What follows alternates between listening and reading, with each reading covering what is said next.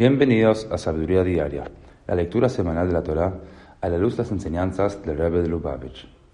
En la sexta lectura de la Parashá de Bairá, aprendemos cómo luego del nacimiento de Yitzhak, Abraham selló un pacto con el rey Filiseo local y abrió una posada en Beersheba donde enseñó a los viajeros sobre el monoteísmo. Como dice el versículo, Vaita Ishel Viver Shava, Beshem Hashem Kel Olam. Abraham plantó un huerto y abrió una posada en Beersheba.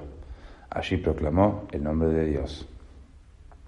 El quinto de Lubavitch, Rabbi Shalom Dovber, nos enseña en un mamar del año 5686 que la posada de Abraham fue la primera institución pública dedicada a la diseminación de la creencia en el monoteísmo y al comportamiento ético que obedece a esta creencia.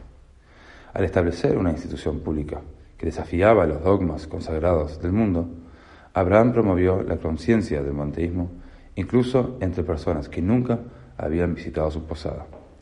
A medida que su renombre se extendía, la posada de Abraham ejercía una influencia cada vez más profunda y amplia.